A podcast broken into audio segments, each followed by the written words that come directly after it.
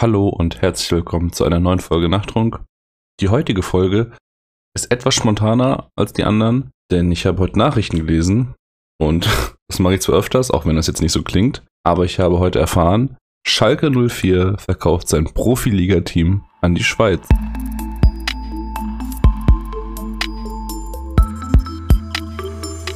Falls ihr eine Katze im Hintergrund heute hören solltet, tut mir das sehr, sehr leid. Ähm, aber ich habe den Fehler gemacht und die Bürotür aufgemacht.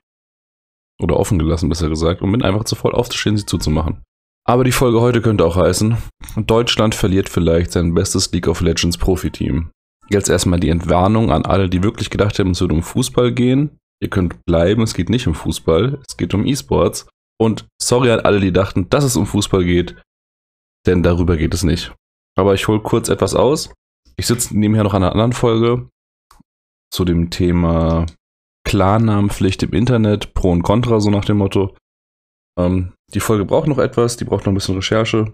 Und ich wollte euch aber nicht so lange auf eine neue Folge warten lassen und habe deswegen mir heute mich von dem Artikel, den ich gelesen habe, inspirieren lassen zu einem anderen Thema. Und zwar, als ich Jugendlicher war, da war die ESL, also die ESL steht für Electronic Sports League, einer der, wenn nicht sogar der größte Markenname äh, im, im E-Sport-Bereich.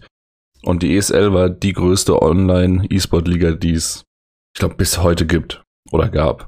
Die ESL ist die älteste Marke in der E-Sport-Geschichte weltweit. Auch wenn sie heute nicht mehr als Liga fungiert, ist sie immer noch aktiv, denn sie dient aktuell als oder heutzutage als Veranstalter für Turniere oder sonstige äh, Matches.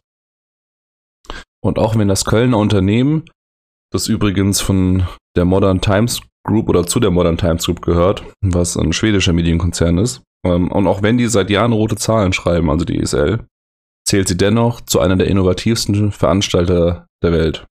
Äh, ich selbst habe auch in dem Bereich äh, von Counter-Strike 1.6 und später auch der Version Counter-Strike Source in der ESL gespielt. Kurzzeitig dort auch in der Amateurserie, quasi so Kreisliga, wenn man das mit Fußball vergleichen möchte. Ähm, die Preisgelder damals waren überschaubar, aber auch damals schon mindestens im vierstelligen Bereich. Das ist natürlich mit heute kein Vergleich. Ich glaube, für das Spiel Dota ähm, wurde bei den International Finals damals, äh, oh, was heißt damals, 2019, wurde das, glaube ich, das Preisgeld mit 34, also irgendwas mit 34 Millionen Dollar datiert. Also Wahnsinn. Meine eigene Affinität zum kompetitiven E-Sport-Bereich begleitet mich so ziemlich seitdem ich im Internet unterwegs bin. Irgendwann war es für mich aber an der Zeit, mich zu entscheiden, E-Sport oder wie meine Mutter sagt, mach doch was Gescheites. Und äh, ich habe mich für Zweiteres entschieden, weil es mir irgendwie logisch erschien. Natürlich habe ich selbst das kompetitive Spielen im Online-Bereich nie wirklich aufgegeben. Ich spiele heute noch gerne äh, diverse kompetitiven Spiele, zum Beispiel auch Counter-Strike noch äh, privat ganz gerne mal. Und auch wenn ich die Szene nicht mehr wirklich aktiv verfolge, stolpere ich immer wieder über sie. Nicht zuletzt auch durch die Kinder auf der Arbeit die mir dann von ihren Spielerfahrungen oder von ihren Spielen, die sie spielen, erzählen oder wer ihre Online-Idole sind. Und so ist das immer noch präsent quasi bei mir. Und heute würde ich euch gerne kurz einfach oder mit euch oder vielmehr euch etwas über einen Artikel erzählen, den ich gelesen habe und wo ich echt so ein bisschen ins Staunen kam. Ähm, einige von euch werden vielleicht etwas mit dem Spieletitel League of Legends anfangen können. Wenn euch das nicht sagt, kein Problem. Also alle Boomer oder Angehörige der Generation X äh, League of Legends ist einfach eines von vielen kompetitiven Computerspielen und äh, League of Legends, abgekürzt LOL, hat eine sehr, sehr steile Lernkurve, was man in dem äh, höherrangigen Bereich, äh, äh, wo, wo, man wirklich ein aus, außergewöhnliches Talent auch für braucht und auch ein außergewöhnliches Spielverständnis. Und in der Regel spielt man das im Team mit 5 gegen 5. Also jedenfalls gibt es für das Spiel, ähnlich wie für den Fußball, eine Profiliga, die LEC heißt.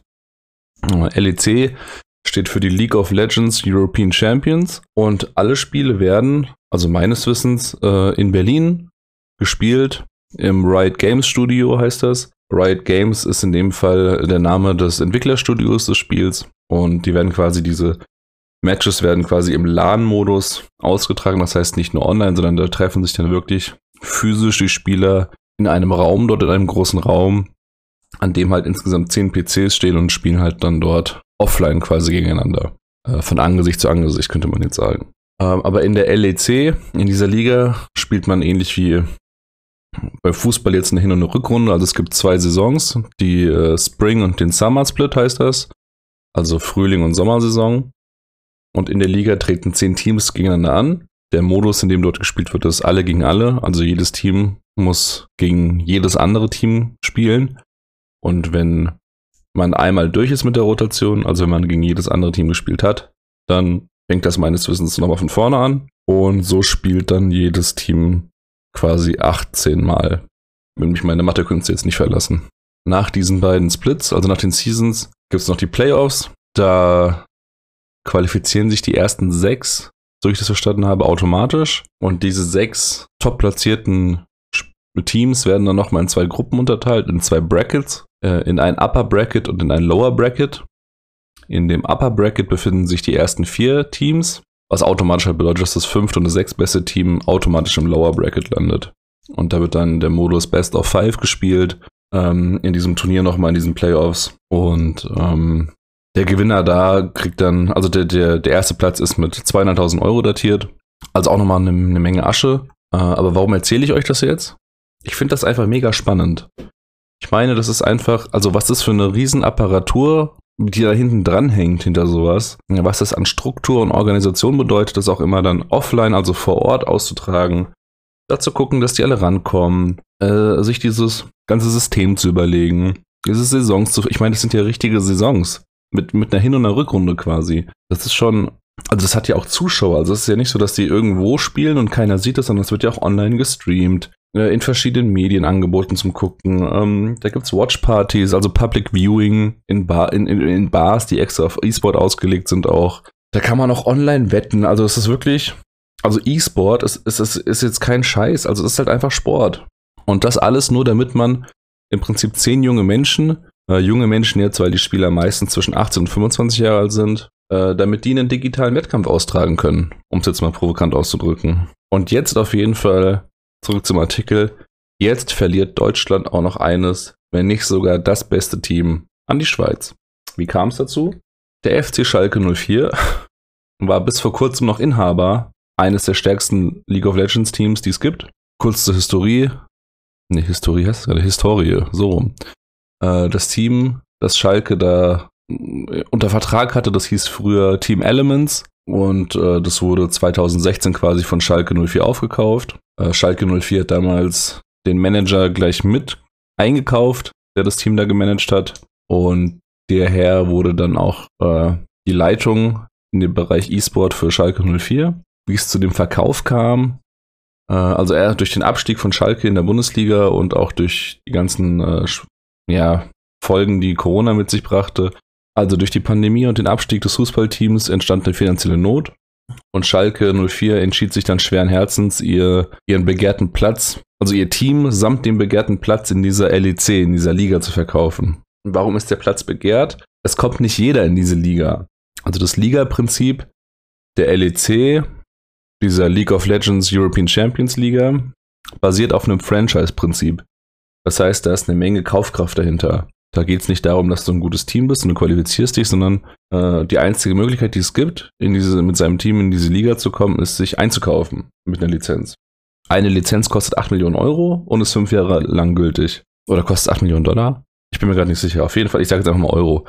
Also diese Lizenz kostet 8 Millionen Euro, damit du mit deinem Team daran teilnehmen kannst und ähm, verpflichte dich quasi für fünf Jahre. Also die Lizenz zählt auf fünf Jahre. Danach musst du die neu erwerben. Das klingt jetzt erstmal wie eine Menge Schotter auf jeden Fall. Ist es auch, also was heißt, es klingt so, es ist eine Menge Asche. Ähm, aber in den Splits oder in den Playoffs, da kriegen dann auch äh, die Teams immer, also wirklich so für jeden Spieltag fünfstellige Summen halt auch an, an Geld, dass sie daran teilnehmen. Also irgendwie hält sich das alles wohl die Waage. Auch noch die ganzen Sponsoren, die da hinten dran hängen. Ja, auf jeden Fall diese Lizenz samt Team wurde von Schalke verkauft. Und zwar an den Schweizer Verband BDS. Und der war bereit, eine horrende Summe dafür zu zahlen, damit das Team ab 2000 22 für die Schweiz in der LEC antritt. Ihr könnt jetzt auch mal kurz raten, weil das war so der Punkt, an dem ich mir dachte, wow, da ist echt Kohle dahinter. Könnt ihr mal kurz raten, für wie viel Schalke den Slot samt Team an die Schweiz verkauft hat. Haltet den Podcast kurz an, ansonsten verrate ich es euch gleich. Schalke verkaufte den Slot samt Team für 26,5 Millionen Euro. Ist das nicht Wahnsinn? Was für eine Summe das ist? Ich habe das persönlich, also ich hätte niemals damit gerechnet mit solchen Summen im E-Sport-Bereich. Ich meine, auch in Deutschland so. Keine Ahnung, das klingt, also für mich ist das, was früher Utopie war, Utopie war, ist irgendwie so real irgendwie geworden und ich habe es gar nicht mitbekommen. Hätte ich einfach nicht gedacht. Schalke hat übrigens auch lange versucht, das Team nicht zu verkaufen, also es irgendwie zu, zu retten. Also die hatten auch viel Druck von außen, also viele Zuschauer oder Fans fanden halt, was können, was kann denn der E-Sport-Bereich dafür, dass die Fußballer so kacke sind? Also das, das, dieses, dieses E-Sport-Team hatte ein Riesenpotenzial in ihrer, in ihrer Welt, sage ich jetzt mal, also in diesem E-Sport-Bereich hatten die ein sehr rasantes und großes Wachstum, sehr viel Potenzial und hatten eigentlich also war, die Entwicklung war da wohl echt ein, ein ziemlich krasse und es wäre wohl noch weitergegangen. Ähm, aber egal, wie sehr Schalke es versucht hat zu verhindern, sie mussten verkaufen. Äh, übrigens, einer der teuersten Spielertransfers, den ich jetzt auf die Schnelle gefunden habe, hat auch in Schalke stattgefunden. Die hatten nämlich schon mal zwischendurch oder in der Vergangenheit äh, einen Spieler des Teams verkauft und zwar in die USA für eine Million Euro.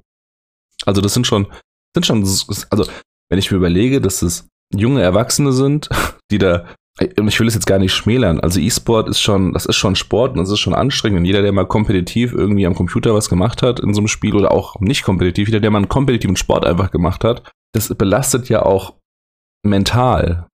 So. Und ich meine, es heißt nicht ohne Grund E-Sport. Das ist einfach anstrengend. Und was da für Summen fließen, Leute, ganz ehrlich, what the fuck, habe ich mir einfach nur gedacht millionenhohe Preisgelder kannte ich zwar, wie gesagt, von, dem, von diesem Dota-Turnier, aber trotzdem, dass es so äh, vor der Haustür passiert, finde ich halt auch einfach heftig irgendwie. Ähm, aber auch, dass es wirkliche Ligen gibt, so mit aller Bundesliga, mit Spielertransfers und irgendwelchen Off-Seasons und Splits und Turnier. Also es war mir einfach nicht bewusst, das Ausmaß. War mir einfach nicht bewusst. Der Manager des Teams, der hat dann nach der ganzen Aktion übrigens auch die Leitung des E-Sport-Bereichs von Schalke aufgegeben jetzt. Also wenn es da irgendjemanden gibt, vielleicht sucht Schalke jemanden noch. Aber da weiß ich nicht, wie die finanziell aufgestellt sind. Also auch ich übrigens, ne, ich habe ja gesagt, ich spiele auch gerne kompetitiv. Ich habe jetzt nicht so eine hohe Summe. Also ich gebe mich auch mit 100.000 Euro zufrieden. Ach, 50, ich nehme mal 50.000. Also wenn es irgendjemanden gibt, der Ü30 irgendwie ein Talent einstellen will im Bereich äh, Counter-Strike oder League of Legends, ich bin euer Mann. Meldet euch bei mir. Und ja, sind quasi auch schon am Ende. Das war wirklich eine sehr kurze Folge. Ich hoffe, diese etwas andere Folge hat euch trotzdem ein bisschen unterhalten oder zum, hat euch da jetzt auch ein bisschen, ja, nicht, ich will jetzt nicht aufgeklärt sagen, aber vielleicht fandet ihr es genauso interessant wie ich. Und auch wenn ihr nicht direkt etwas mit E-Sport oder Computerspiel anfangen könnt, dachte ich, vielleicht ist es ganz interessant. Bei solchen Summen frage ich mich halt auch einfach, wo geht das Ganze hin? Ne, ich meine, also bei mir war das vor, vor 14 Jahren, 12 bis, 12 bis 14 Jahre, wo ich so in der Phase war, auf, auf meinem Hoch quasi. Ähm, was in der Zeit da passiert ist, ist schon Wahnsinn. Und ich auch jetzt gerade, also vor dem Hintergrund Virtual Reality und sowas, muss man sich ja schon fragen, wie, wie, wie viel Platz ist nach oben und wie schnell geht das? Ich meine auch etwas von, von extra Studiengängen im Bereich E-Sport gelesen zu haben. Das bieten wohl irgendwie zwei Unis an hier in Deutschland oder eine Uni, wo du wirklich E-Sport als Studiengang belegen kannst, wo du auch in also dich in verschiedenen Spielen halt äh, fortbildest oder trainierst halt. Mega interessantes Thema, finde ich. Wenn ihr mehr dazu wissen wollt oder zum Thema Gaming im Allgemeinen oder vielleicht auch einfach weitere Fragen habt und mich vielleicht auch einfach korrigieren wollt, dann schaut doch einfach mal auf dem Discord-Server vorbei oder schreibt mir auf den sozialen Medien. Den Link findet ihr wie immer in der Beschreibung. Ich hoffe, ich konnte euch mit dieser kleinen Folge wenigstens ein bisschen über den Tag retten. Ich war der Chris. Ich bedanke mich für die Aufmerksamkeit und hoffe, dass ihr auch beim nächsten Mal wieder einschaltet für den Nachttrunk. Macht's gut.